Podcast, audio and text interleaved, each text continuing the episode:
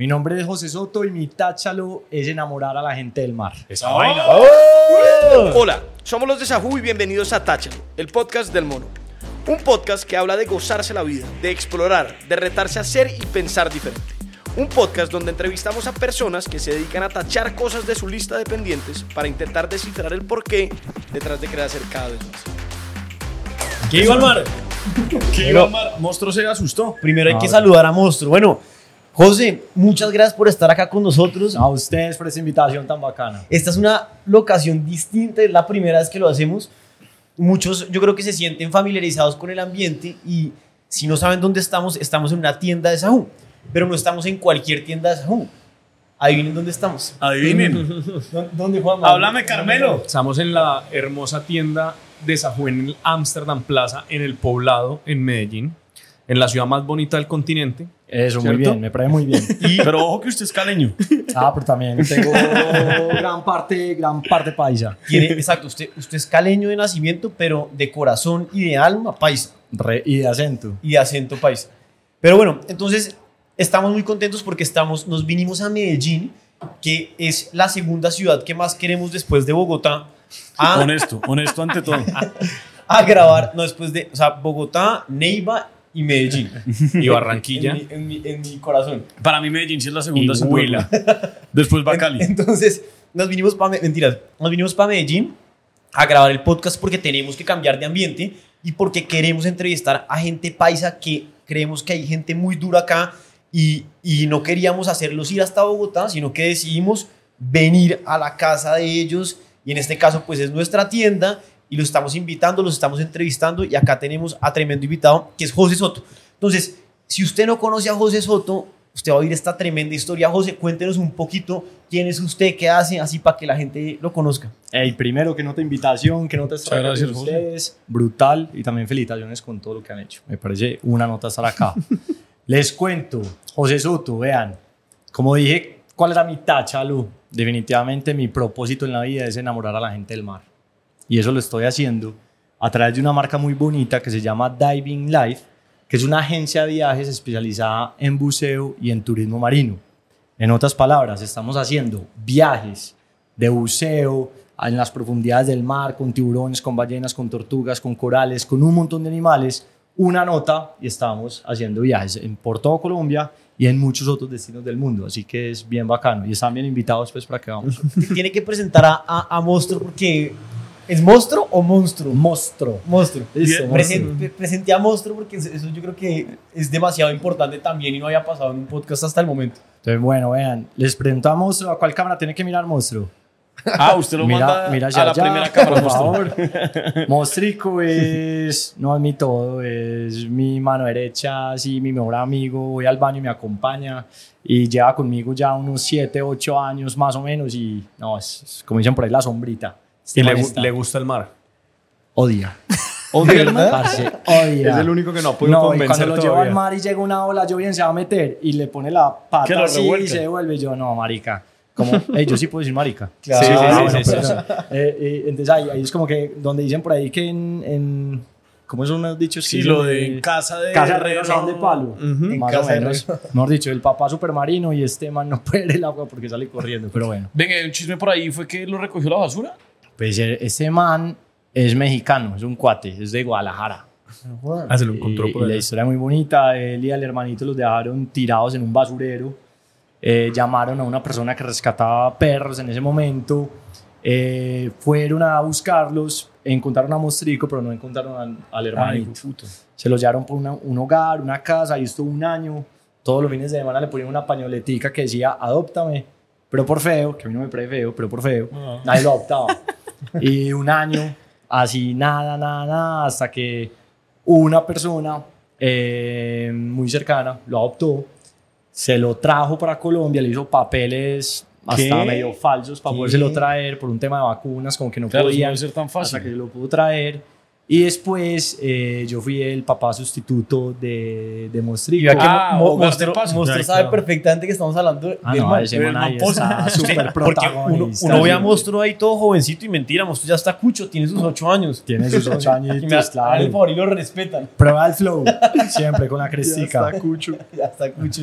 No puedo creer que haya sido adoptado en mexicano. Bueno, José, ya nos contó de Monstruo, nos contó de su empresa, pero lo que la gente yo creo que quiere entender un poquito y que sueña con vivir del mar y además hacer su misión que es enamorar a la gente del mar. Cuente cómo fue eso, porque lo que, lo que hemos oído es que usted era un ejecutivo común y corriente, encorbatado y de la nada terminó en el mar. ¿Cómo es ese, cómo No, así es, así es, así es. A ver, yo antes trabajaba en, en el sector corporativo, eh, trabajaba en una empresa consultora de gestión humana, una empresa también pues, muy bonita, y antes de eso también trabajé con una universidad muy importante acá, acá en Medellín. Siempre muy empresarial, siempre muy encorbatado, siempre muy formal, con unos clientes súper grandes y haciendo pues, visitas a los departamentos de gestión humana de las empresas más importantes del país. Y era un trabajo muy bacano, era un trabajo chévere, donde yo era el gerente comercial y, y teníamos un montón de retos y teníamos un crecimiento muy, muy chévere. ¿Qué es lo que pasa? Cuando vos tenés un hobby y lo podés como explotar en el buen sentido de la palabra y lo empezás a practicar, te empezás a enamorar más de él. Entonces a mí toda la vida, desde que yo estaba chiquitico, me había fascinado el mar.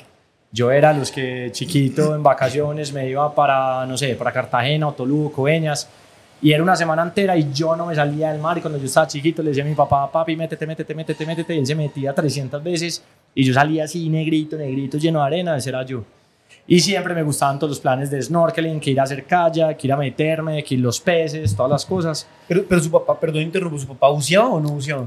Buceé una vez, pero... ah, pero no era que era buzo. No, no, en, en más, en mi familia nadie ha sido así buzo, así Ah, impresionante. bueno. Eso fue ya un tema, pues, como, como, como que ya descubrí después. Pero, pero digamos que con ese amor con el mar y con los animales, a mí también me gustaba mucho, cuando estaba chiquito, ver esos programas como de, de National Geographic, de los Sí, animales. Discovery, La Semana del del tiburón. Entonces, de los tiburones, entonces yo veía que no, que el tiburón se iba a comer una tortuga, y todo el mundo, no, que pesar de la tortuga, y yo era de los que decía, pero pues sí, pero es que el tiburón tiene que comer. Entonces, como que, pues, también me daba pesar la tortuga. O sea, pero, del lado del tiburón. pero exacto, los tiburones como que me llamaban demasiado la Se atención. tomó partido por el tiburón. Claro, obviamente. Si se tomó Entonces- en los parques la foto con el tiburón así, ¿no? se la tomaba todo el mundo, ¿no? Eh, eh, ese era yo, ese era yo, sí. Pero entonces, ¿Te bueno, acuerdas esa atracción? Pero tiburón. pedía claro. peluches de regalo Ay, y hoy se los daba tortuguitas. ¿Eso. ¿Eso dónde era? ¿Eso era en, en, en Universal o no? Sí, O creo que en Island Universal. of Adventure. Sí. Que tenía Jaws. O sea, como la. Y que usted iba así como en la, en, en la canoita y salía el tiburón Y y, salía el después se la tomaba. sí. Eso era, una, eso era eso es muy Había una atracción que era un tiburón. Ah, Pero sí, sí, Sí, por era- era- esa es la que estamos hablando. Ah, yo, claro. y, sí. y usted se tomaba la foto al final con el tiburón. Pero los niños, la mayoría, uno salía medio asustado, usted salía No, dichoso. claro, y ya pues inclusive ahí pues, por no ser aguafiestas, esa película lastimosamente ha generado más connotaciones negativas Claro. ante el tema de los tiburones que las que debería haber generado en, en otras circunstancias. Pero bueno, eso es otro tema. Ahora, ¿qué era lo que les iba a decir? Que cuando yo estaba chiquito era ese niño, pero no solamente cuando estaba chiquito, cuando estaba grande también. Entonces yo a cualquier parte donde iba, había playa, había mar, yo era súper hiperactivo. Yo iba de un lugar a otro, siempre me metía, entonces que estaba que el kayak, que ir a esquiar, que ir a hacer snorkeling, que ir a meterse. 300 veces yo hacía eso. Y empecé un día en un hotel, era un hotel muy bonito, había mucha gente, había un centro de buceo súper bacano. Yo dije, parce, ¿cómo así que yo nunca había buceado? ¿Qué es esto? Me metí, Claro. hice un mini curso, que el mini curso es como una primera experiencia que uno hace. Es el que tiene Santi. Sí, sí. Listo. Como Entonces, siete minicursos luego- encima. Luego, Santi, podemos ir avanzando. Ah, no, Listo. no, yo sí. Solo hace minicurso. Bacano. No, Nunca no. le logra sacar el tiempo a la certificada. Es que muy jodido. Es que ahorita, usted ahorita, Ahorita explica, hablamos, ahorita ahorita explica usted eso. Ahorita hablamos, pero ¿qué era lo que les quería decir? Vean, yo me puse un regulador en la boca, la máscara de buceo en los ojos, y yo me metí al agua y yo dije, fue puta, ¿qué, ¿Qué es, es esto que yo no había hecho antes? Pues eso fue, pues sí. ¿Cuántos años tenía ahí? No, ¿sabes qué? Fue grande. Eso yo tenía en, es- en ese momento como 29, 28 años, más o menos. ¿Sus Hoy tengo años tiene? tre- 35. O sea Ah, que- medianamente reciente. Sí, la- es, es, es reciente, Pero ahorita les voy a contar porque a mí me pareció muy bonito eso. Es más, de una vez voy a tirar el spoiler. Sí, mande. Y es que muchas personas piensan que para encontrar su propósito en la vida tiene que ser hace mucho tiempo, desde que Muy están jovencitos. chiquitos. Y no. Pues vea el, creador de KFC. ejemplo. De Ah, Kentucky. exacto, de de KFC, McDonald's. huevón, El- ese el man señor un Sanders. Señor. 70 y El pico. Ese man, coronel. ese man ya uno lo veía del otro lado y de la nada le dio por hacer pollo y véanlo. Entonces ese es uno de los temas que a mí me parece muy bacano. Como a los 70 años. Le dio por hacer pollo. Y véalo. Ese- ese- ese man- Man yo no sé si- un pollo y Yo no sé si rompió. ese man se enteró de la, de la fortuna. De lo que hizo. De lo que hizo, pero yo creo que ese man dijo, weón. Ey, pero eso es un mensaje directo a todos los que están oyendo o viendo Chimba, esto. chimba. Y es que nunca es tarde para encontrar ese propósito superior. Que eso Bacano. me parece muy bonito y muy bacano dentro de estos temas. Entonces ahí para concluir, Busi esa primera vez, eso fue como llega Cupido y ¡pah! me enamoró de esa cosa y yo dije, ¿qué es esto? Y llegué a Colombia y empecé a buscar, bueno, ¿dónde me voy a certificar? ¿Qué voy a hacer? Etcétera. Y empecé a certificarme. Entonces empecé a buscar cómo era la manera más ideal de hacer un curso, una certificación. Hice la primera, eso me, me emocionó y me gustó mucho. Y empecé a hacer la segunda, la tercera. dónde hizo la cuarta, primera? quinta. En San Andrés. En San Andrés. Creo que un paraíso para hacer la No, primera. Para mí, para mí San Andrés, yo amo esa isla con mi alma y le cogí mucho cariño, pues obviamente por todo lo que he visto allá debajo del agua y también pues por la gente que he conocido y, y todo el tema. Me sorprendió mucho cuando fui a buscar a San Andrés. Ah, Le iba a decir una vaina que tenemos que establecer una regla en este podcast, como así: el que guarda comida guarda pesares, el que guarda historias guarda pesares. Cuando necesite echar la historia, la echa. Porque Epa. después se nos olvida, man. Hágale, Y hágale. eso toca con todos los invitados. Pero Porque dijo: No, la va a guardar, la va a guardar. No, acá no se guarda. Vamos ¿Quién, echando quién todo. nos queda pendiente? La carne al asador. ¿Quién nos queda pendiente de historias para ir anotando acá? No, la echó, la echó. No, sí, no, ya ahí. Ya la la. Ah, listo. Pero por- dije: hay que, hay que- Tenemos que tener esa regla. Sí, el que guarda historias guarda pesares. Pero ah, pues, Entonces pero va- no, pero- va guard- no, no va a guardar mi historia. O no la San Andrés la es una chimba. Pero me parece una vaina muy loca y es que yo me certifiqué en Santa Marta. Y para mí el buceo, o sea, lo que me pasa y yo creo que le pasa a todo el mundo es que uno se imagina la vaina como donde la aprende. Entonces para mí el buceo era como bucear en Santa Marta. Y cuando llego a hacerlo en San Andrés, el man me dice, coja esas vainas y camine, weón. Y yo, ¿cómo así? La lancha. Lancha, weón. Acá no hay lancha. Acá entramos caminando a bucear y volvemos a salir caminando. Y yo dije, ¿qué? Eso está muy loco. Y me parece una chimba. Eso es muy bacano y en San Andrés, por ejemplo, se pueden hacer las dos. Hay, unos, hay un lugar de la isla donde salís de lancha, hay otro lugar donde salís desde tierra, pero ambas tienen su magia y ambas tienen sus cosas. Puedes estar ahí con el equipo, ir caminando, tirarse al agua, después de una hora volver a salir. Me pareció muy pues. mágico. A mí, a mí cuando nosotros hicimos el certificado juntos y a mí lo que me pasó fue que la verdad es que no vimos un culo en Santa Marta. No se ve mucho. ¿A dónde Pero lo entonces habrán no, llevado? Sí, no, no, no vimos nada. Entonces lo que vimos, más que lo que vimos, es como la sensación me pareció una vaina muy loca. O sea, como que yo nunca he ido a Marte, pero era como, o sea, usted no entiende ¿Usted nunca ha ido dónde es a Marte, pero... ¿No ha ido? ¿No ha ido? Sí, pero no- uno sabe dónde es arriba, dónde es abajo, qué es derecha, qué es izquierda. O sea, como O sea, que empieza uno como La a- vez del a- retiro de ese usted me dijo que había ido a Marte. Ah, sí, esa vez Ah, sí. Júpiter. Esa vez sí. Esa vez sí. Pero vean, vean, mira, mira, Juanma, lo que estás diciendo. El- esa sensación en temas de buceo, cuando nosotros, hoy que estamos yendo tantos viajes de certificación, inclusive le decimos a la gente que antes de ponerse un regulador, siempre les decimos, esta sensación nunca se te va a olvidar. Independiente que estés viendo o no cosas, el hecho de vos estar respirando bajo el agua, es un ambiente totalmente pues, desconocido para muchos de nosotros. Ahí es, donde, ahí es donde la gente a eso le queda marcado por toda la vida y, y hay muchos que se enamoran tanto que independiente donde en esa primera experiencia hayan visto mucho o no, se enamoran tanto que siguen practicando eso por un montón de rato. Así que es bien bacano también. A mí me gustaría, pues pasa que vivimos muy lejos del mar, man. O sea, ¿Usted Sí, cómo toca- hizo para llevar esa barrera tan hijo de? Montó una empresa. Pues vean, pues, entonces, bueno, pues, entonces, Buen hack. Sí, en realidad sí, cuando dicen pues como volví, volví mi hobby, mi trabajo, pero había que tener cuidado para que el trabajo no se volviera cansón. Claro. Pero entonces, ¿cómo estábamos con la historia de que yo era más corporativo y luego terminé en el mar? Em, mi hobby, empecé a certificarme, empecé a bucear y empecé a hacer muchos viajes de buceo. Y empecé a conocer muchos amigos y muchas personas en, en el tema del buceo. O sea, sus viajes y sus fines de semana Mis viajes eran ir Puente, a- que chimba San Andrés. Puente Santa Marta. Exacto. Y con la persona que estaba en ese momento no le gustaba tanto el mar, pero entonces buscábamos espacios que fueran como, hey, te quedas en la playa, súper parchado. Una playita, una voy- chimba y yo voy buceo. Y yo vuelvo a a las buceo y la tarde. volvemos a encontrar y era pues, súper, súper bacano. Está- Entonces, eh, ahí está equilibrado, o sea, me parece que pues no, era, era muy chimba, pues, sí, demasiado bacano. Entonces, empecé a hacer esos viajes y empecé a hacer como, como un círculo de amigos que a todos nos gustaba el buceo. Pero yo me encargaba de organizar que el hotel, que el, que el restaurante, que el transporte, que el centro de buceo, que esta inmersión, que este regalito, que estas cosas. Y yo finalmente era el que terminaba organizando todo.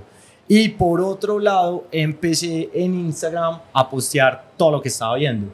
Entonces ponía la tortuga, ponía el tiburón, ponía los corales, ponía los peces, ponía un montón de cosas.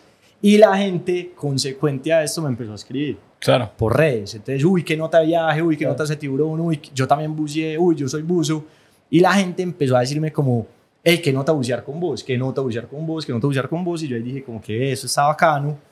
Y un día sí estaba, pues estaba en mi casa y dije como a mí esto me hace demasiado feliz, a mí esto es algo que me, me mueve el alma, voy a montar una, una marca para hacer experiencias de buceo.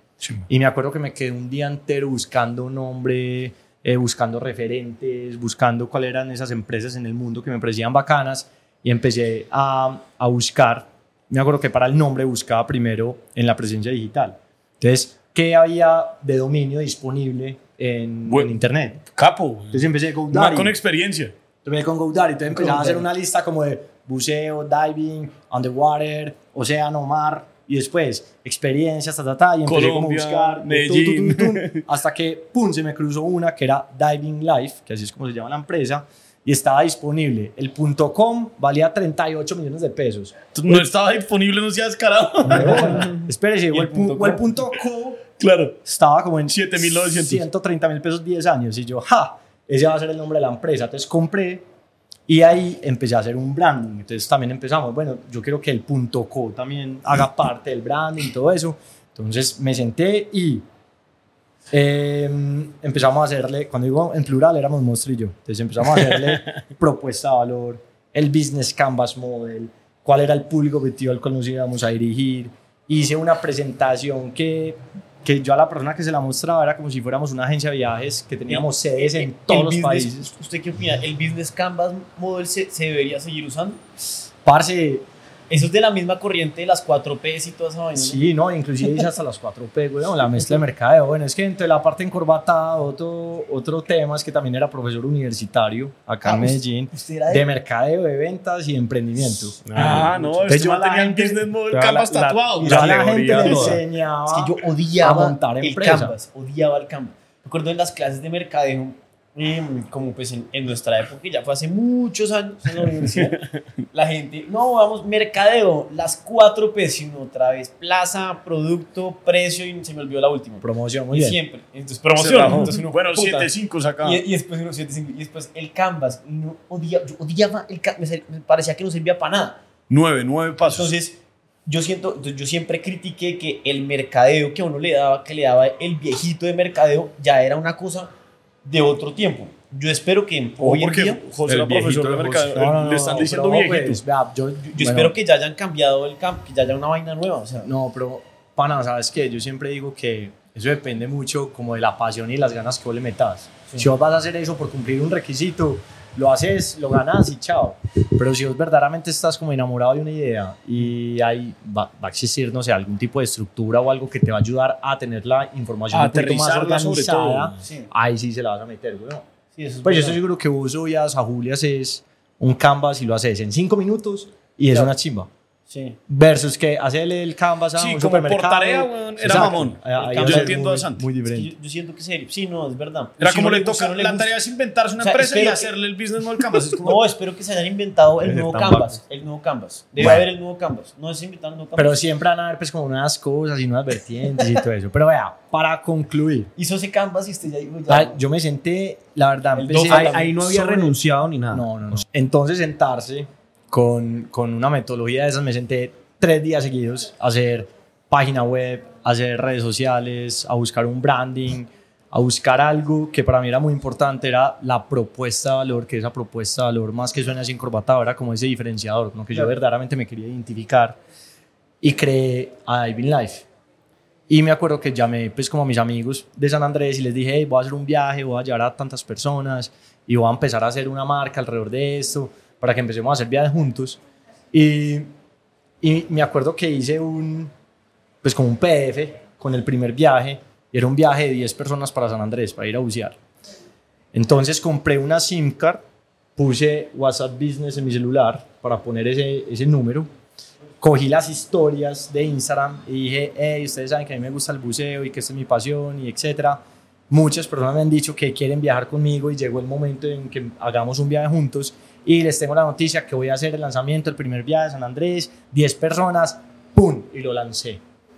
Y yo puse el celular sobre la mesa y yo me quedé esperando a ver eso cómo iba a reaccionar. Normalmente en ese momento de mi vida a las historias reaccionaban de una. Entonces yo estaba acostumbrado a que la reacción iba a ser inmediata. Claro. Yo puse el celular en la mesa y yo me quedé mirándolo por si llegaba algún mensaje por WhatsApp. Y un minuto, nada. Dos minutos, nada. Tres minutos, nada. Yo sé que tres minutos no es nada, pero yo ahí dije, no, marica, eso no fue. Ese dicho, business model no sirve pa' lo ni mío mierda, es el ese sector cambio. corporativo. No, tenía Yo- que meterse. Business model Mal cam- ese Ah, canvas no sirve Sí, pa' un culo. Le, le tocaba meter sí, sold out. Muchas gracias. Oigan, gracias. Por favor, esperen. lo Estamos un poquito de paciencia. Estamos respondiendo Sí, sí, todos los sí. mensajes. El la va a página. ser secreto para que, porque no se avisparon, no lo vamos a comunicar en redes, queda entre nosotros los que compramos. Más o menos, más o menos. Pero ojo pues, tres minutos y medio y el primer mensaje. Hola, quiero más información. Y yo, ay, fue pucha. De una. Quiero más información. Más información. Parce. Y eso de un momento a otro, eso parecía como cuando uno se gana algo en un casino. Eso parecía ta, ta, ta, ta, ta, ta, puro mensajes. tun, Y eso eran mensajes, mensajes, mensajes, mensajes, mensajes. Y yo decía, marica, ¿qué es esta mierda, weón? Y todo el mundo interesado. Hey, que no, dame más información que yo, yo no sé qué. Ese día llegaron 364 mensajes. No, marica, yo, Yo- creí que la historia iba a ser muy distinta cuando dijo los tres Mucho, minutos. mucho piropo O sea, porque me nos ilusionó, nos ilusionó. No, me fue como un culo. Y yo dije, qué putería. Claro, yo- pero no, tres minutos. O sea, No. eternos, Y pero más innecesarios que el putas, güey. No, pues ya todos, 180 segundos, güey. Qué descarado. Sí, Es muy Marica, fácil. me Es muy fácil. hagan el business model canvas. Ya todos les contesté por audio. Yo decía, claro que sí, somos una agencia viajes especializada, eh, especializada en buceo. Cuando yo hablaba en plural, yo miraba monstruo. Acá somos nosotros dos Ah, en esta es un empresa. emporio. Entonces, tan, tan, tan, empecé a todo el mundo a contestarle por audio. Al final del día, yo ya era, claro que sí, somos una empresa, ya todo ronco, todo afónico. A todo el mundo le contesté, al otro día Ah, ya tenía llegando- precio. Claro, yo Cuenta de ahorros, plan. todo. Yo tenía O sea, la cuenta gente ahorros, podía la comprar ahí. Sí. Era la mía. Pero la gente ya podía pagar. La gente me podía pagar. Y ojo, todo, lle- llegó un montón de gente, listo, sí, yo voy, yo voy, yo voy. Y yo a los tres días puse el sello. Tun, sold out. Y yo, uy, parce, qué chimba, sold out. Cuando yo después dije, ah, pues que nadie me ha pagado. Pero todo el mundo ya me dijo que sí. Claro, la Y yo, gente se comprometió. voy- y yo dije, voy a confiar en la gente, weón, voy a confiar. Ahí y sí. literal, uno a veces a la vida, al universo, uno le tiene que decir, hay que confiar. Y yo dije, voy a confiar en la gente que me ha dicho que sí. Y efectivamente todos me pagan. Marica. Yo estaba- vean, yo, incluso gente que me dijo, ¿le puedo donar? yo estaba Quiero un pagar domingo, más. yo estaba un domingo eh, viendo televisión en la finca cuando, pum, un mensaje en Colombia, pum, te acabaron de consignar la primer, pues el primer pago. Vean, me pagaron como 500 mil pesos. Yo celebré esos 500 Claro, la primera una venta, pata. Además que la primera persona que me compró fue un man de Bélgica que vivía en Colombia y estaba buscando parche para ir a bucear. El man dijo, no, es que por fin una empresa como la tuya, así seria, estructurada. Y yo, marica, no somos nada, pero bueno, gracias. Y parce, feliz, feliz, feliz, celebré eso como, como nunca. La gente empezó a pagar, a pagar y ahí sí ya el soldado ya era de verdad. O sea, ese man le contestó en alemán para que fuera más serio. Parce, eh, hoy seguimos siendo super amigos. Eh, y sí, sí, sí, ahí, habla, ahí nos tiramos a veces el, el alemancito. Pero, entonces, primer viaje sold out, saqué un segundo viaje sold out, un tercer viaje sold out, un cuarto viaje sold out, un quinto viaje sold ¿Y le out. subía el número de personas Marica. o firmen 10? Eh, dependiendo del destino. Entonces empecé a buscar que, ma- no ma- solamente para San manejar, Andrés. Entonces, manejar más de 15 personas. marica, es es un- no, entonces empecé, empecé, empecé a buscar como aliados, destinos. ¿Pero usted era Dive Master? Yo ahí era, ya era el máster. Sí, venga, ya, yo ya te- conocía un poquito de la industria. Yo tenía esa pregunta. O sea, sea, como, volvámonos un segundo en ¿Qué el segundo sold out. Pues que no, en el ahorita primero. volvemos allá, ahorita ¿Qué volvemos allá. nivel como de, no sé si irresponsable, o sea, a ver, obviamente no creo que haya sido irresponsable, pero algo se le pasa a uno las primeras veces que hace eso, o sea, usted se sentía confiado de llevar gente, todos esos riesgos, cómo manejar esa vaina, porque además el buceo, no, o sea, a mí me parece, pues por estadística, no a mí me parece, tiene accidentes. Claro, y, claro, y pero súper más seguro. común que saltar en paracaídas, más comunes que muchas otras cosas. Mandemos una estadística. ¿Cómo y-? ¿qué Ah, estadística Si no de empieza a hablar de La estadísticas, estadística dice que no, no mentira, no, pero estadística. no, no, no, no, o sea, pero yo me acuerdo que vi para un que lo critiquen. Por favor, si usted se sabe la estadística, no mentira, pero yo sí había oído que uno de cada 160 buceos existe un accidente, no se muere. Se Bueno, mandó bueno, la bueno. estadística, se la mandó. Pero uno de venga. 160, Uno de 160 la mandó Manuel Agüero. Según La mandó. Ojo, acá. voy a- Según deportesdealgorriesgo.org. Voy a, voy a defender ahí al buceo. No, no, no, no, No, igual no lo estoy porque- atacando, pues. Sí, No, no, no, que- defienda, defienda. No, Está no, atacó. está atacando. 160 es como Está atacando, puede pasar, o sea, es que Está atacando. no está Oh, exento. ahorita dice algo que soy 100% de acuerdo con Juanma.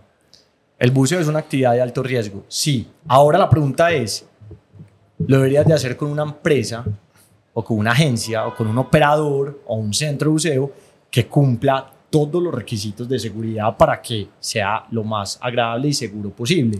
¿Qué es lo que está pasando? Como en tantos lugares hay personas que dicen que saben bucear y ofrecen al precio que sea y se llevan a la gente al agua sin tener el conocimiento, es donde han pasado los accidentes.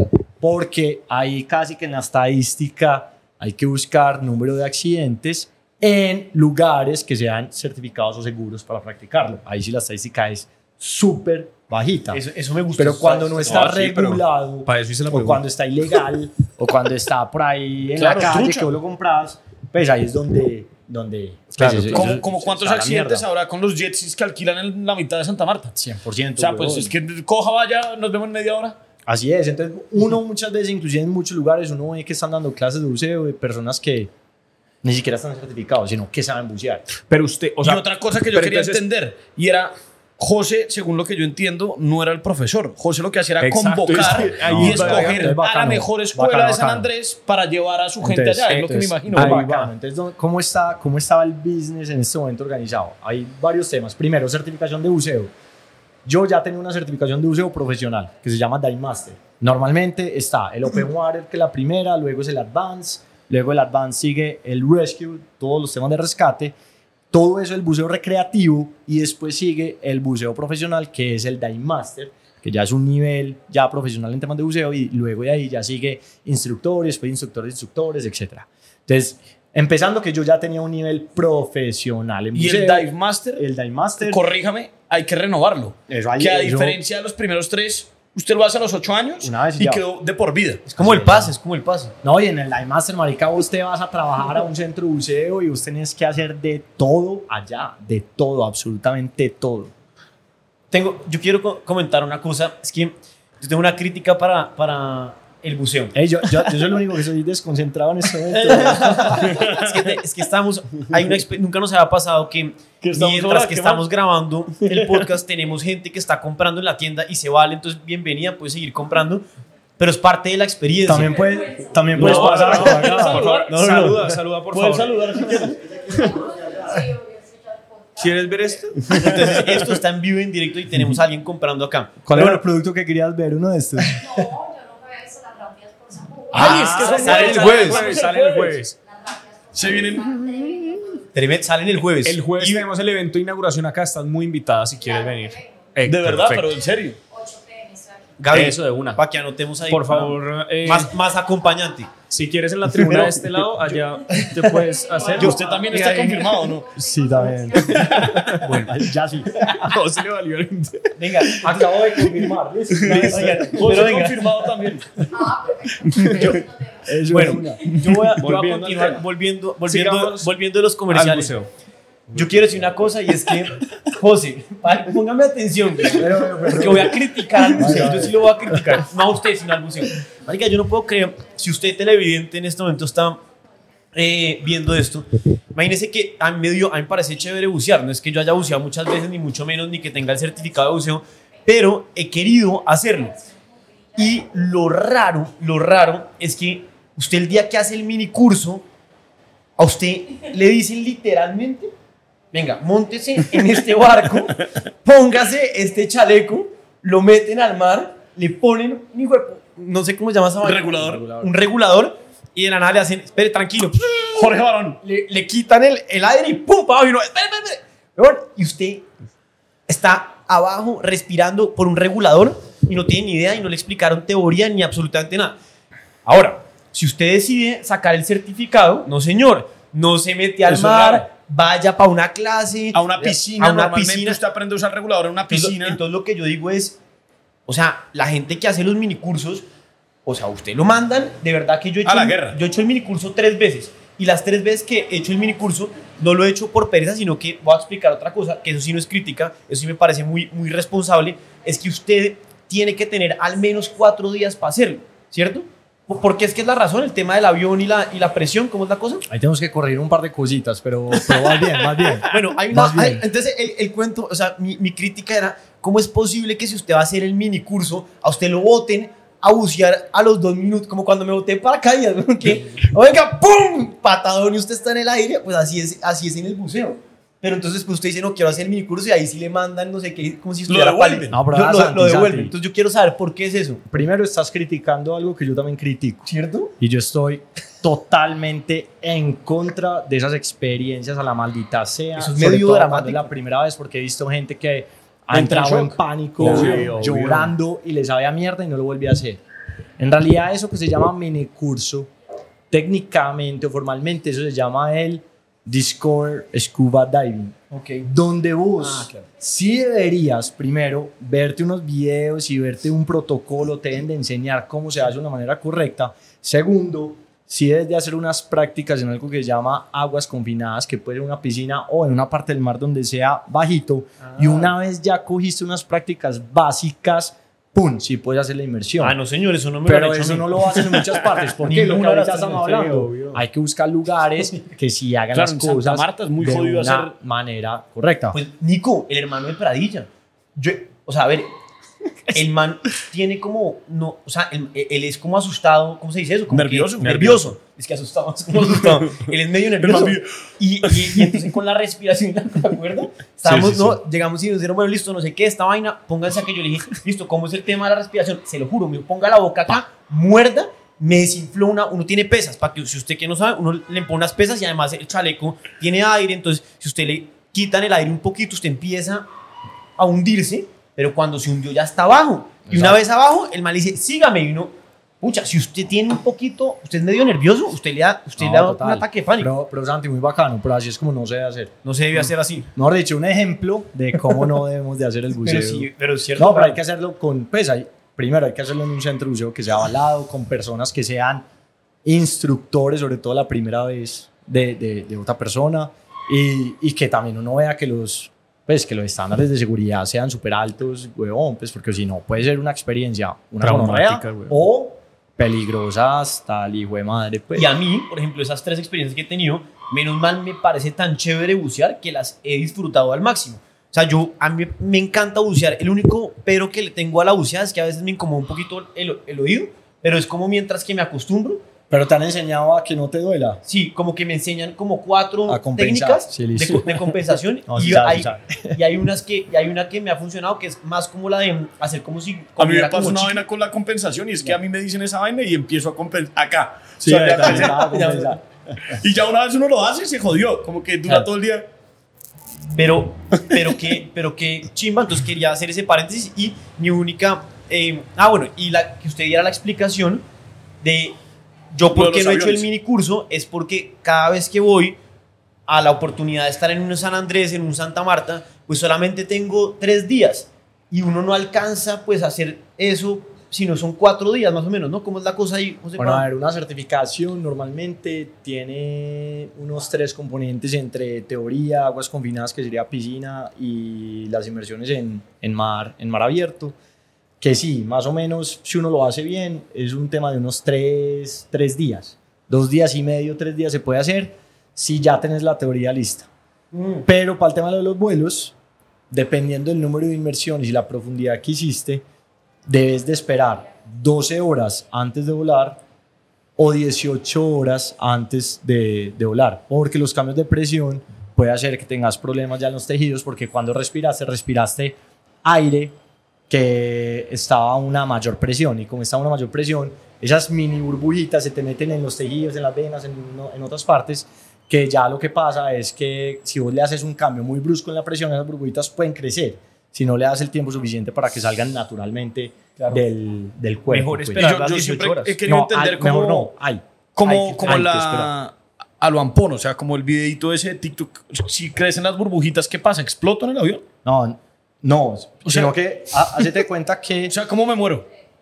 Si, si me monto el avión, Siendo- o sea, si me sale todo mal, si la cago en siendo- todo. siendo muy ¿Qué es lo que pasa? ¿Le da ey, un infarto uno? Pero este podcast era para hablar una gonorrea al buceo No, o para hablar bien. no, no, no. Ey, ¿Vamos a hablar bien ahorita o no? No, Sí, no, sí, no, sí, sí, sí, sí. Está bien, pero para no, no, no. entender, o sea, ¿Qué ¿cómo que generando el ¿qué es lo que suspenso? Háganse de cuenta que estamos en este momento a 30 metros de profundidad. Sí, o qué? tres atmósferas. Eh, O cuatro. Cuatro. Cuatro porque bien, está bien, una más, bien. tres más arriba que el cero. Sí, muy bien. Entonces estamos respirando y como tenemos toda esa presión del agua, cuando respiramos, llegan las partículas de lo que estamos respirando, por ejemplo el nitrógeno, y a través de los pulmones se nos, met- se nos mete al sistema circulatorio, dentro del sistema circulatorio a los tejidos. Entonces ahí tenemos esas mini, mini, mini burbujitas metidos funcionando en el cuerpo. Si nosotros subimos de una, Sí. y no le damos a eso como el tiempo prudente, esas burbujitas que están por ahí circulando eh, van a crecer muy rápido de tamaño, Ok. porque a menor presión las burbujas van a estar más, más grandes. Siendo fatalista, lo que te puede pasar es que, pum, te puede dar un trombo. Ok. O si Perfecto. vos, pues porque se te puede encapsular en una parte Sí, de una es lo que quería arteria, entender. O en un tejido, o en, en O en sea, no deja vena. que la Uy. sangre fluya. Exacto. Entonces, normalmente, se infla una bomba normalmente cuando uno hace un buceo con, con estándares de, de seguridad, cuando vos haces un buceo profundo, antes de salir de una al agua, pues primero vos tenés Sí, la una velocidad seguridad. mínima para poder subir, eh, para no subir muy rápido. Y segundo, la parada De descompresión. eh, de descompresión o la parada de seguridad, De que es precisamente donde ya a través de la respiración vos estás dejando que esos gases... ¿Y el trago es la misma vaina? Con el trago. ¿Qué es lo que pasa con el trago? Como eh, esas capsulitas se meten en el sistema circulatorio, eh, cuando vos estás tomando tenés, en otras palabras, la sangre más líquida. Ok. Entonces, por ende, eh, esas burbujitas van a, van a Más pasear más rápido o va a tener una circulación más rápida y puede tener más problemas en complicaciones de... Ok. Se, de- se en aumenta el riesgo de que se entromben o alguna. Exacto. Claro. Así es Listo, ya. funciona. O sea, Pues, No listo. más. Buen paréntesis de, la, de, de fatalista. Del fatalismo. Volvamos Sí, a las vainas chimba Ahora volvamos a las partes que ahorita les estaba contando. Entonces, esos primeros seis meses donde empezamos a vender las experiencias, yo seguía siendo gerente comercial de otra compañía, consultora en gestión humana. Y yo los fines de semana me iba a liderar viajes de Diving Life. ¿Usted ya recibía gente que ya sabía bucear o era, o sea, era como su parche de amigos que ya buceaban y eso Era y para llamaron a otra gente ¿no? que quería bucear o era certificarlos No, entonces nosotros empezamos, ahí eran viajes de parche. de parche? Ahí todavía no eran de certificación, eran de parche. Y Pero valía gente que ya a nivel. sabía, pues. Era gente que ya sabía y nosotros teníamos que pedir el certificado. Hicimos un viaje para gente que no era buza, fue muy bacano, pero lo que nos dimos cuenta es que en un tema de venta, por cada 500 personas confirmaban 10 de los no Claro. buzos. Cambio los buzos, Claro, de cada claro, era 100 un- confirmaban 10. Claro, La Entonces era- conversión era más alta. era un tema, era un tema pues como de efectividad en el mercado más, más grande. Pero ¿qué era lo que estaba pasando acá? Yo estaba como gerente comercial en una compañía con una responsabilidad gigante, una, una compañía encorbatada, que era finalmente como empezamos esta conversación, pero yo los fines de semana, pum, me iba a palmar, me iba a palmar, me iba a palmar. Entonces yo terminaba de trabajar a las 6 de la tarde en esta empresa y me, y me iba a trabajar en, en la otra, en, en Diving Life. Y Diving me hacía muy feliz, demasiado feliz, demasiado, demasiado feliz. Y algo que me pasó un día, y esto me parece que fue algo como muy bonito, es que yo estaba en la mitad de una inversión, yo estaba en, sí, en, en un buceo con un grupo que estábamos ahí liderando, y de un momento a otro, yo no sé si a ustedes les, les ha pasado, pero me, me dio un estrés. Me cogió un estrés, la cosa más impresionante, porque me acordé que yo no había mandado una propuesta comercial a un cliente No joda, allá abajo. allá abajo, pero de la otra empresa. Sí, sí, sí, obvio. Entonces yo dije como, marica, la cagué. Y en Porque otras además estaba palabras, como a ocho horas, o sea, si No, salía de y en una, otras igual palabras- tenía que esperar, coger el en, barco, otra- en llegar. otras palabras, la sensación que yo sentí es, la cagué, me perdí, me volví ese hippie que los papás le decían, hey, estudie para que no sea ese marihuanero. Yo me volví ese marihuanero. Yo, marica, la cagué, fue puta. Pero aquí pasó algo muy bonito. Y yo me acuerdo que yo, yo no sé qué fue, si fue la intuición o el mar o un pez, yo no sé. Yo sentí algo que me habló al oído y me dijo, José, ¿querés estar en la oficina? Y yo le dije, sí. Y me decía, ¿seguro querés estar en la oficina? Yo le contestaba, sí, es más, necesito estar en la oficina. Y de un momento a otro, esa misma voz me dice, mira a tu alrededor, esta puede ser tu oficina. Usted ¿En qué tuvo una experiencia de... una ¿A, cosa- cuánta- a qué profundidad está? Porque dicen que cosa- después de los 30 metros uno se, se turule- está Ahí- turulento. Eso Ahí- es uno de los ejemplos de los riesgos de bucear. Vean, ahí estaba. Ellos que háganlo para que tengan esos llamados. Pero vean, se los juro que fue la cosa más loca del planeta. Yo salí del agua. Pero estaba No, muy marica, profundo, ¿no? cero, estaba a 12 metros. Ok, weón. o sea, no fue nada de... No, no, Porque no, eso- no, sí, no. yo sé. Uno se emborracha abajo. una narcosis. Y no era narcosis, pues, era, era una agua muy rara. Sí, una agua muy sí, rara. sí, sí, sí, señor. Y ahí yo salí del agua, cogí el celular, huevón. Esa propuesta la mandé en un minuto, solucioné ese problema en un par de huevazos. Y ahí fue cuando yo dije, parce, tengo que hacer algo con este tema. Y cuando dije, tengo que hacer algo con este tema, decidí dedicarme al 100% a, este, a esta nueva etapa, a esta nueva etapa de vida. Yo, yo te- perdón, ahí lo interrumpo un segundo. Esa decisión, ¿qué tanto? O sea, yo, yo entiendo lo, lo del llamado. Yo creo que hay, o sea, yo creo que hay gente que también ha sentido esas cosas antes. Yo lo Eh, había con solo otras para los padres. ¿Cómo así? Como que, que Dios los llamaba a ser No, padres. no, no, no, hay Así gente- de profundo. Hay gente que siente como ese llamado. O sea, yo lo he oído de Eso, varias un gente. llamado, Sí, un un Qué brutería sentirlo, weón. Muy Sí. rara. Ese es como mi sueño de vida. Muy un rara, llamado así, hijo de puta. Pero usted cuando, cuando, o sea, digamos, cuando usted toma la decisión, de, marica, me voy a dedicar a esto completamente, ya financieramente, ¿era algo súper viable, súper estructurado o fue algo mucho más de lanzarse Listo. al vacío? Juanma, qué chima de pregunta. Porque mira que yo en la otra empresa, yo tenía un salario de gerente. Claro. huevón, y tenía un montón de gastos y pues hace mucho pues, pues ya tenía unas responsabilidades y tenía un montón de cosas. Y además estaba logrando hacer su pasión. Porque no es como que viviera Sí, clavado igual, en la exacto. oficina que usted dijera, jue puta, es que no puedo bucear. Exacto. O sea, usted estaba logrando compensar la vida del trabajo con una vida, una chimba de hobby, ¿o ¿no? Así es, pero también estaba trabajando el 130% Ok. de mi tiempo. ¿Qué es, huevón? Pues porque me parece muy bacana esa pregunta. Yo tomé la decisión, pues yo, yo, yo ahí tenía que pensar, ¿me quedo en el corporativo o me le meto a esto de lleno? Y yo me acuerdo que yo pues en la empresa anterior tenía una socia que trabajamos siete años y fue una socia espectacular. Yo me senté con ella un día y le dije, le llama Catalina y le dije, Cata, la pasión mía y la vida mía está en esta otra empresa y yo también te lo quiero decir y, y quiero que vos sigas con esta empresa anterior y yo, y yo me voy a dedicar a este otro tema. Finalmente, ahí tomamos la decisión en que yo me salía de la empresa, de la empresa encorbatada. Yo me acuerdo que yo me senté en la moto y lo primero que yo dije es, marica, me quedé sin trabajo. me quedé sin un ingreso. Claro. Renuncié a una seguridad financiera y laboral porque me le voy a dedicar a un sueño de vida.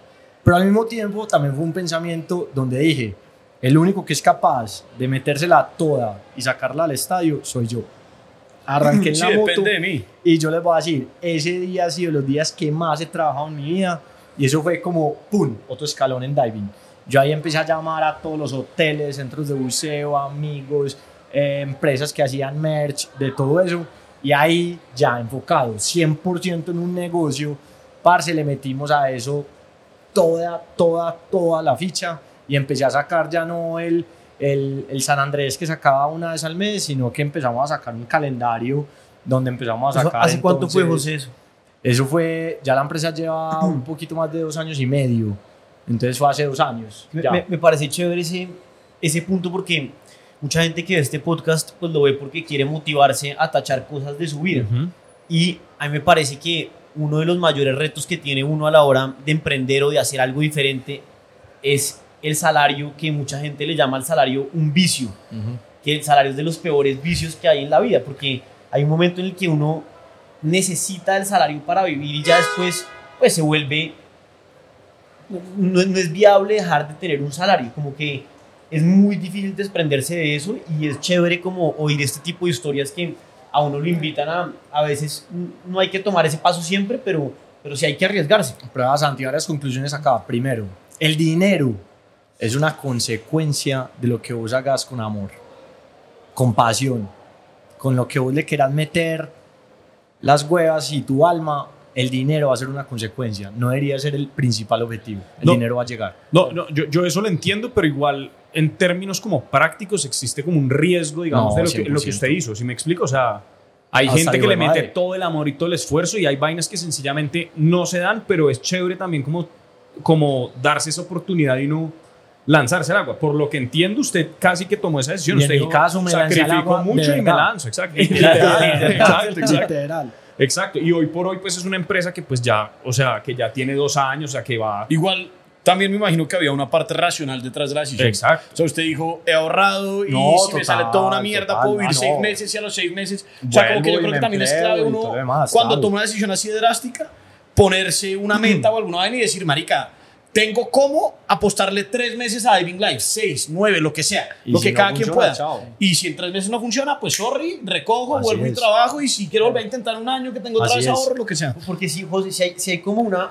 A ver, mucha gente pregunta, que es una pregunta eh, usual, como, oiga, pero espere, yo tengo que, si, si estoy trabajando, entonces renuncio y me dedico a lo otro, eh, ¿puedo hacer las dos al mismo tiempo? O sea, yo creo que medio la conclusión, no sé, es- nosotros somos como gurús de abso- de absolutamente nada. pero un poco lo que usted hizo que me parece un buen ejemplo es, uno, siguió trabajando en su trabajo convencional. Y Dos, validé. siguió, a- sí, una validación previa. Encontró- de- Hizo varios de un soldados, de negocio. encontró un tiempo para hacer los dos durante su mismo horario y logró en ese mid-time como validar esa otra cosa. Y cuando entendió que funcionaba, logró llegar y decir, ahora sí renuncio y ahora sí me enfoco completamente, porque ahí va la otra crítica de la gente y es, venga, es que si usted hace las dos al mismo tiempo, no hace ninguna bien. Pero, eso es verdad, pero tiene antes que hacer un periodo de prueba de validación proceso, y hay hacer las dos al mismo tiempo para después tiempo. soltar hay, un, hay un proceso y también hay que entender que las cosas no se van a hacer solas. Pues es más, yo trabajaba 100% en una empresa y trabajaba otro 50% en otra empresa, Claro. que era también mía y,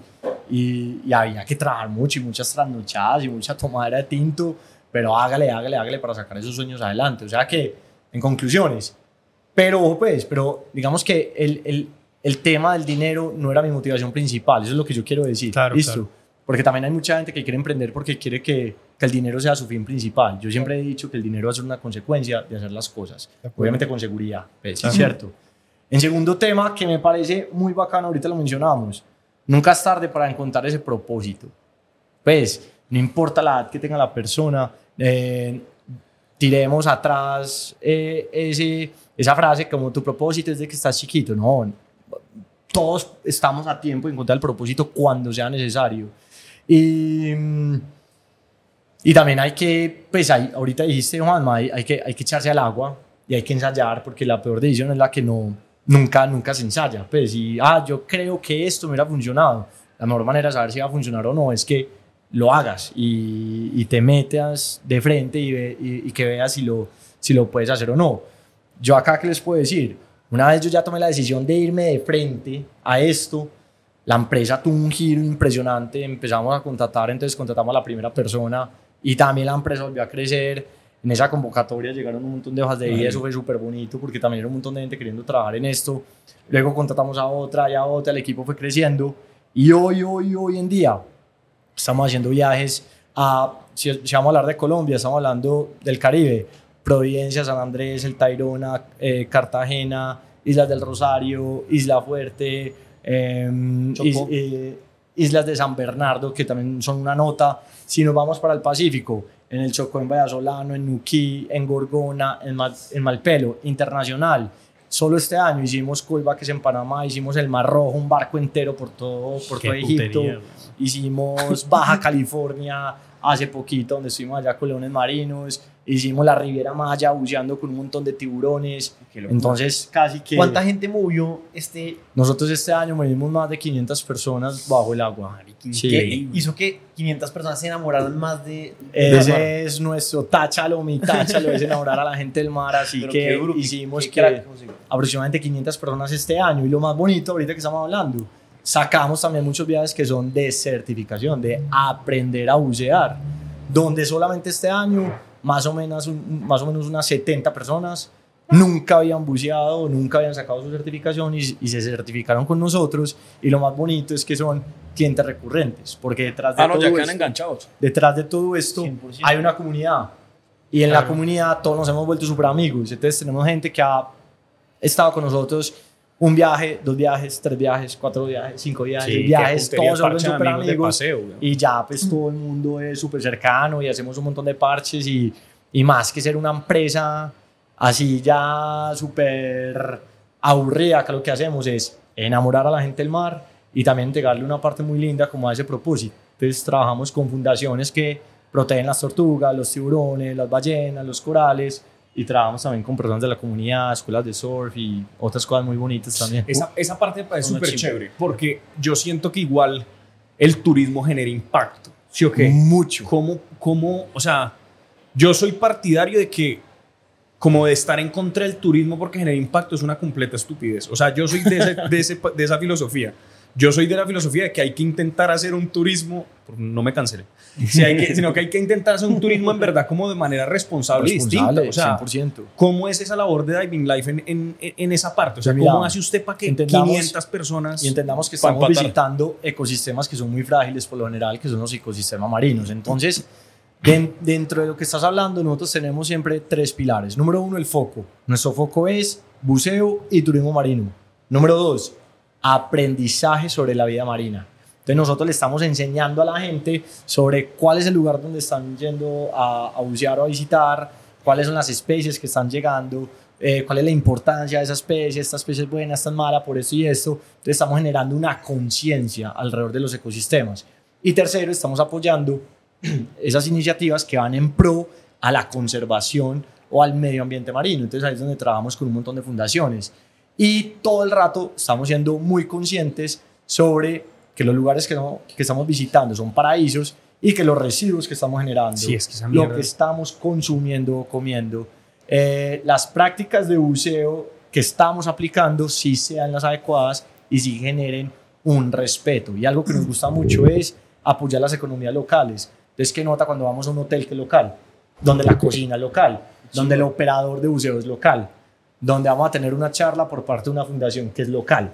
Entonces también, pues si bien estamos movilizando un montón de gente, estamos pagando súper bueno, estamos pues pasando una chimba bajo el agua, algo que es muy importante para nosotros es devolverle también esa felicidad al mar. Si el mar nos da a nosotros tanta felicidad, qué rico nosotros también poderle llevar esa felicidad al mar. Y así es como estamos generando esa conciencia y somos una empresa donde para nosotros hacer un turismo responsable es un must y algo que siempre va a existir en Qué Diving Life. putería. O sea, está muy interesante. Yo tengo una pregunta, es mi última pregunta y es para la gente que está viendo esto, que nunca ha buceado. Creo que algo que me preguntaba yo antes de bucear era, ¿por qué bucear? O sea, ¿qué es lo que se siente? Cuéntenos, usted que es el experto, porque yo podría decir un punto, pero creo que... ¿Usted qué sintió? No, yo, yo me sentí como... En otro Marte, planeta. weón. ¿Vio? Sí, Ah, sí, sí. weón, dime, seguro. No, lo que pasa es que yo no he ido a Marte. No, yo tampoco. Yo, yo No, lo sentí más como la luna, weón. Ey, Ah, sí, total. no. Sí, pero ¿saben qué es lo más lindo? Que hagan que mucha gente contesta que es Marte, que es la Luna, que es otro planeta. Y algo que yo siempre le voy a decir a la gente es que es nuestro planeta. Listo. Y eso es generar conciencia. ¿Por qué?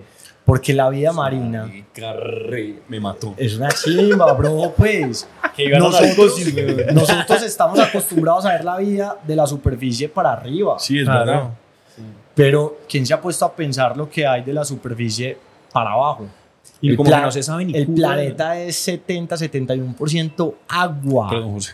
Está más explorada la superficie de la Luna que la Sí, sí, profundidad del eso- mar. eso fue lo que yo- está más El Everest tiene como 8000 y pico de, de metros de altura. El, el, el hueco, la fosa más profunda del mar, tiene alrededor de los 11000 y pico, más que el Everest. O sea que el mar está lleno de maravillas. Aquí lo que me estás diciendo no es otro planeta, no es la Luna, no es Marte, es nuestro planeta. Es como en Stranger Things. el- Es como ese, exacto, ese planeta paralelo El upside down, que ha estado down, ahí. el. Y una vez vos tenés la oportunidad de verlo con tus ojos, vos te enamoras tanto de eso que lo vas a querer proteger y lo vas a querer amar y lo vas a querer respetar. Entonces, vos cuando estás en la mitad de 200 tiburones martillo, a vos no te va a dar susto, porque vos te vas a sentir que vos sos uno más de ellos. Vos cuando ves que una ballena jorobada se te viene, que es un animal de 35 toneladas, vos no te vas a cagar del susto. Vos vas a decir es, Ah, ¿no? vos vas a decir, hey, vida, gracias por darme presenciar ese momento. Sí, es y que puta, inclusive vas a hacer hasta señas a ver si la ballena se va a comunicar con vos. Vos cuando ves una tortuga, ya no es como, pues puta, la tortuga, persígala, ¿no? Ya es como, hey, vida, gracias por permitirme ver esa tortuga. Tortuguita, gracias por es, dejarte es ver". meditación, ¿no? Es, estar en el agua es estar conectado con tu respiración y con el momento presente porque es lo que estás viviendo en ese momento. Y por eso hasta bueno que uno no puede hablar. ¿Qué opina de esas máscaras? Hay unas formas de hablar. Parce, yo inclusive tengo una certificación que se llama Full Face Mask. Y ¿Qué es a mí no me gusta. No, No me gustan las máscaras que son completas y vos tenés un intercom para vos poder hablar con otra persona. Claro, eso se tira a la experiencia. Eso para se buceo técnico de cama ir a soldar una tubería. Claro, y gonorrea, importante. pásame por acá el soldador. Sí. Ah, pues sí. Pero, obvio. perdón por lo de gonorrea. Pero por el otro lado, como lo de, pues, como es muy bacano estar en la vida marina, los animales, los corales, todo eso, y estar en ese flow, es que son 45 minutos, 50 minutos de una meditación. Entonces, a mí cada vez que me preguntan, José, ¿vos meditas? Yo a todo el mundo le contesto, Buceo. sí. Pero buceo. literal es, o sea, Es meditación. Sí, no, es que... No, qué chimba. Yo creo que la gente está muy emocionada pa- de bucear. pero para los fans del buceo, cuente vainas como ¿qué es el animal más chimba que ha visto? Sí, sí, sí. No, pues No, preguntas, preguntas preguntas, de WhatsApp. preguntas, preguntas. Bueno, Tiene que- preguntas de o sea, WhatsApp. A- Ma- arranque, mande, arranque. mande usted. yo, yo mando esa, ¿qué es el animal más chimba que ha visto? O sea, ¿se cagó alguna vez como de la emoción? Sí, vean, me he puesto a llorar dos veces buceando. Y las dos veces han sido en una isla que es espectacular, que se llama Malpelo.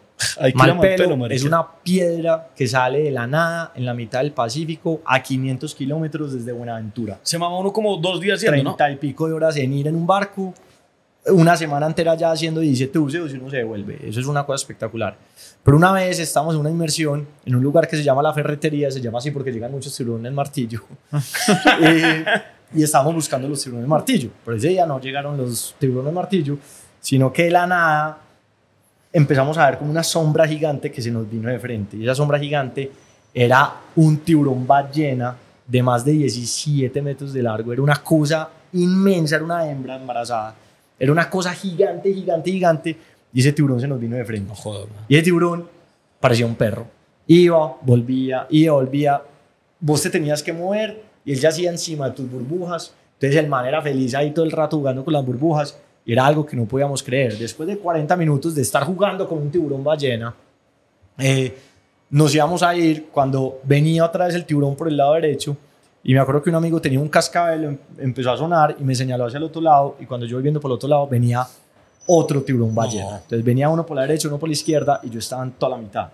Son dos animales que hacen, háganse de cuenta, dos buses gigantes. Estaban viniendo exactamente donde yo estaba. dos a Dos buses. Y cuando llegaron, yo estaba toda la mitad, hacen como se juntan en mi cara, hacen esta formación y ¡pum! Y se van para el fondo. Y yo me quedo totalmente paralizado, yo miro para atrás y estaba todo el mundo celebrando, como, eh, qué nota. Yo ahí, parce, a me pegué una chillada, la cosa impresionante, pero era de la felicidad. Hay un ejercicio que es vaciar el agua de la máscara, pues a mí me tocó practicarlo pues para quitarme todas las lágrimas, pero fue demasiado lindo. Es que yo creo que no se lo comieron porque era tan chiquito No, no, que es como es- comerse un maní. No, o sea, es que dice, ¿para qué me va a comer? Y es que a uno no se lo O van a comer, weón. Uno no va a un tiburón. O sea, piense, culo, un weón. S6 marica, son animales muy 17 grandes, metros. No, Mire, ese es esta tienda. más o menos. No, tiene mucho menos. O sea, esta No, tienda, ¿cuánto tendrá por ahí? Pero sí, más o 12 menos desde, desde aquí hasta esa pared. Pues, Es que a mí me da miedo como las más. cosas tan grandes. Pues, Pero o sea, entonces, como... ey, pero entonces vean, vean, pues, entonces ese fue en esos tiburones y en ese mismo viaje, una vez estábamos, Qué locura. estábamos buscando los tiburones martillo y de un momento a otro llegó uno, después llegó otro, La ferretería. Llegó otro, llegó otro, llegó otro. En la mitad estábamos en la mitad de 200 tiburones martillo, ¿Qué? todos al tiempo, a esta distancia. Un cardumen de eso martillo. fue. ¿Y se metían entre uno? Pues eso te pasan, ellos. Y, y ellos son hasta miedosos, weón. Ellos ven Claro. que las burbujas salen, uy, ¿eso qué será? Y se van. Esas dos cosas pasaron en Malpelo. Esas dos cosas fueron mal pelo. Qué locura. pero también he tenido unas, unos encuentros con, con tiburones en Maldivas muy especiales. Acá hay uno. Después Ah, este, capítulo 2, este los contaré. Tortugas o por acá, ballenas, rayas. Que tiburones. Este es un aleti blanco arrecife. Una vez en, ahí pues para contársela rápida, eh, estábamos en un punto donde hay que hacer un buceo con corriente, o sea que hay que llevar algo que se llama gancho de corriente. Un gancho de corriente es un, como un garfio que uno tiene que Como poner, escalando. que uno tiene que poner en una, en una piedra, no en un coral, por favor, no en un coral, en una piedra, y vos te lo pegas a tu equipo, vos inflas el chaleco, hay tanta corriente que vos ya te quedas quieto. Entonces vos estás ahí y el agua está pasando uf, así detrás. Como en Nemo. Como en Nemo. Que Entonces, pasan así. Con la tortuguita. Vos estás quieto y cuando te quedas quieto, vos empezás a ver que los tiburones se empiezan a acercar, acercar, acercar, acercar. Y hubo un tiburón que yo lo vi, me llamó la atención, se me vino de frente, dio la U al lado mío y se me parchó exactamente al lado. Vean, ese tiburón estaba a una distancia que si yo le hacía así con mi codo, le podía tocar la aleta. O él me podía tocar a mí el codo. Y que se... Y yo le miraba a los ojos No, y ese tiburón, yo solamente veía que hacía así, como que me escaneaba, me escaneaba, me escaneaba. Además, Yo, usted, usted estaba amarrado, no. no, ¿qué yo, yo estaba amarrado y el tiburón estaba al lado. Yo cogí la GoPro, así súper despacio para que el tiburón no se fuera a ir, la lo fui a filmar y a mí la GoPro en la vida me falla. En la vida. Y me salió un mensaje donde decía error de memoria SD, eh, formatear yo no sé qué, Monday, chao. Parce, yo dije, esto es la vida, el universo diciéndome disfruta este momento. Bajé la GoPro, me quedé disfrutando ese momento, cinco minuticos, el tiburón se fue, nos soltamos, nos fuimos. Cuando llegué al barco, me puse a revisar todo lo que había filmado ese día, entonces habían tortugas, habían nemos, habían de todo, y ¡pum! La GoPro alcanzó a filmar 5 segundos de ese tiburón. No. Yo me quedé viendo ese video y lo veía y lo veía, y yo sentía una cosa muy rara. Lo puse en Instagram.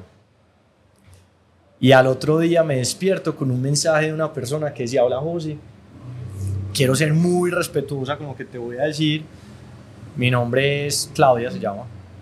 Yo hago algo que se llama comunicación animal y siento que había un animal que se quería comunicar contigo. Parce, yo ahí, parce, sí estaba a 30 escalofrío. metros. Pero yo ahí ya estaba en el barco y yo dije, ¿qué?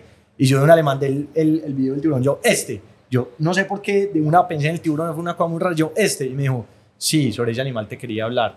¿Me permites, ya que vamos a hablar de temas chamánicos, ¿Qué? ¿me permites abrir los registros acá, chicos? y hacemos una comunicación con el tiburón a ver qué te quiere decir. Y yo, ¿qué? De Por esos cinco segundos. Claro. Marica, con unos 5 segundos, weón. Yo le mandé el video, yo seguí en el viaje. A los 3 días, Parce me manda un PDF de 21 hojas. ¿Qué? 21 hojas.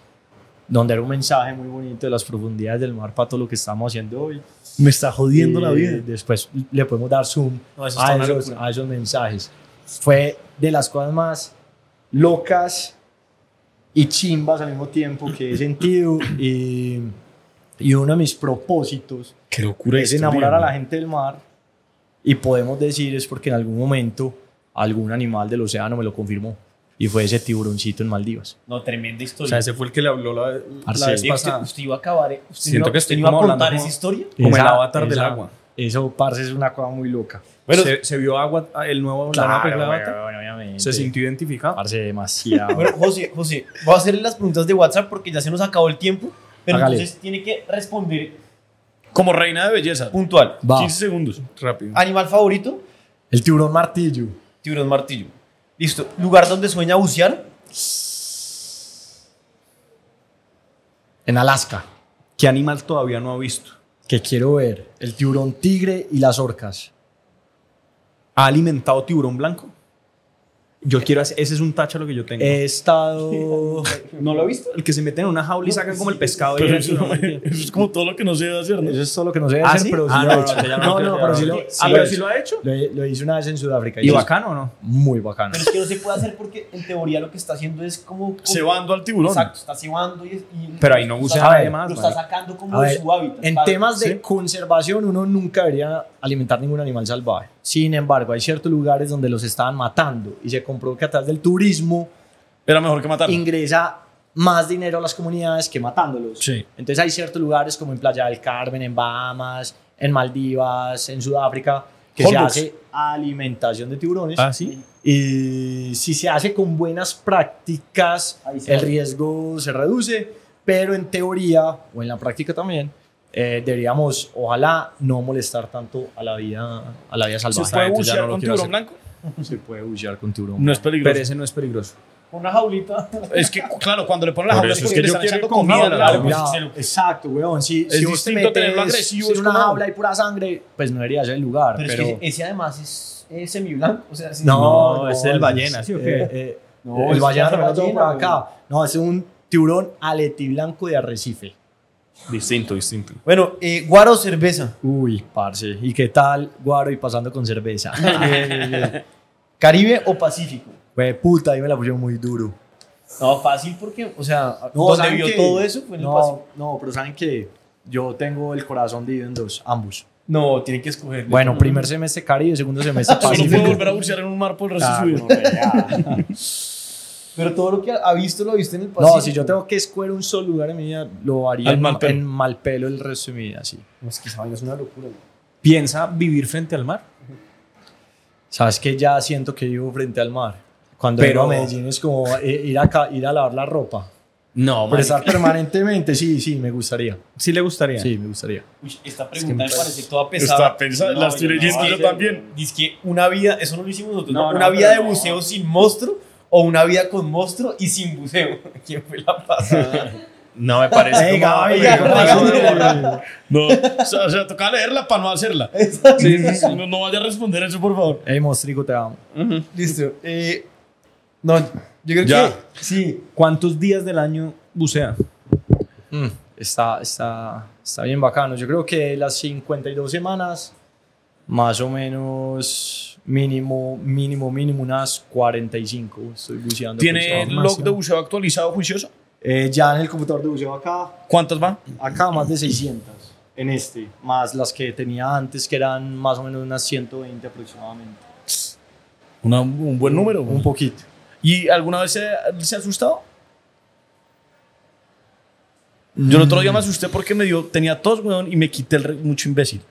Me quité el regulador para toser y Marica, iba tragando sí, agüita. Eso, eso no se me puede hacer. Bruto, uno tiene que vomitar, Tosar, toser, sí. lo que sea con el regulador puesto. No, pero mira, más que susto, una vez sí nos cogió una corriente que, fue pucha, más que fuera el susto de que te fueras para el fondo, era una corriente que nos estaba sacando mucho a mar adentro, mar adentro, mar adentro, y, y ahí es cuando uno ya empieza como a pensar diferente. Envidiarse, como, bueno, a saque la olla de seguridad, cuál va a ser el protocolo, cómo vamos a estar juntos, que para todo eso pues hay, hay ciertos protocolos, pero ¿Y eso fue en mal pelo? no, increíblemente fue en San Andrés. Y qué locura, weón. ¿Ya sé a qué parte? Eso fue en Hacia la, en la- en la zona oeste. Estábamos haciendo un buceo en el amanecer y ya cuando íbamos a salir nos cogió una corriente hacia mar adentro, pero era, no, era, fue pucha, era imposible quedarse ahí quieto. Nos movimos hacia un lado de manera perpendicular, la corriente bajó y ya pudimos salir, pero fue asustadorcito. ¿Buceo diurno o nocturno? No, diurno, amando el nocturno, pero diurno. ¿Y en mal pelo también echan nocturno? No, está prohibido, Tampoco, ¿Y eso? tampoco, por ahí. está prohibido. Por pues ya. Uno no que puede está- entrar al agua está después de las prohibido. 4 o 5 de la tarde. Ahorita fuera del aire me. Está prohibido. Pero ¿cómo así, cómo así, cómo así, cómo así? En, en el colegio. ¿Por qué? Listo, José. Nada que Eh, más curiosidad que está prohibido. es como, no, nunca lo he hecho. Ah, ok, vale. ¿Qué tácharo? ¿Prohibido? ¿Qué tácharo para el futuro? ¿Qué tácharo tiene próximo? Parce, ¿sabes qué? Le quiero dar más oportunidades al kitesurf, porque cada vez que hago kite digo que el buceo es una chimba porque trago agua como un hijo de puta, pero me gusta, me gusta. ¿Quiere hacer kite? Sí. Listo. Ahí. Ese, ese ¿Se puede mezclar bacano el kite y el buceo? Sí, hay O sea, como que uno puede hacer downwinds, que uno va con las vainas de bucear y hace kite Pues yo creo que lo lo- lo- ya sería muy pesado, pero si hay unos destinos donde sí se presta para hacer ambas cosas que son unos paraísos. Es que igual el buceo cansa mucho, es raro. Cansa, cansa. Uno- y respirar esa vaina también como que cansa, ¿o no? Claro, obviamente, al estar bajo presión y todo eso, obviamente O sea, te sentís cansado. Sí. José, ¿algún mensaje para la gente que lo está viendo? Hey, sí, saben que si tienen alguna idea, algún sueño, alguna pasión por la que se quieran ir, la peor decisión es no intentarlo. Es que lo intenten. Que cuando se trabaja con amor y con pasión, el universo inclusive se encarga de que todo se dé de la mejor manera.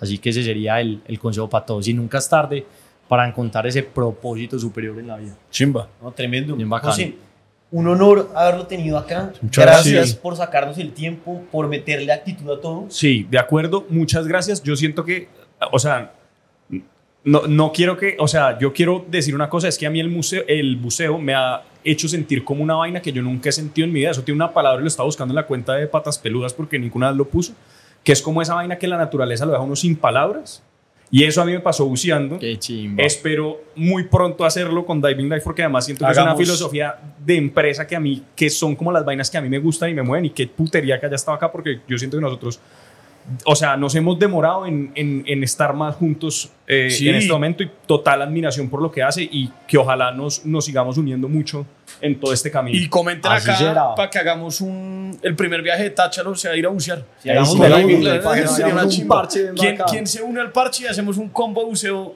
Lo que pasa es que José ya está muy ocupado.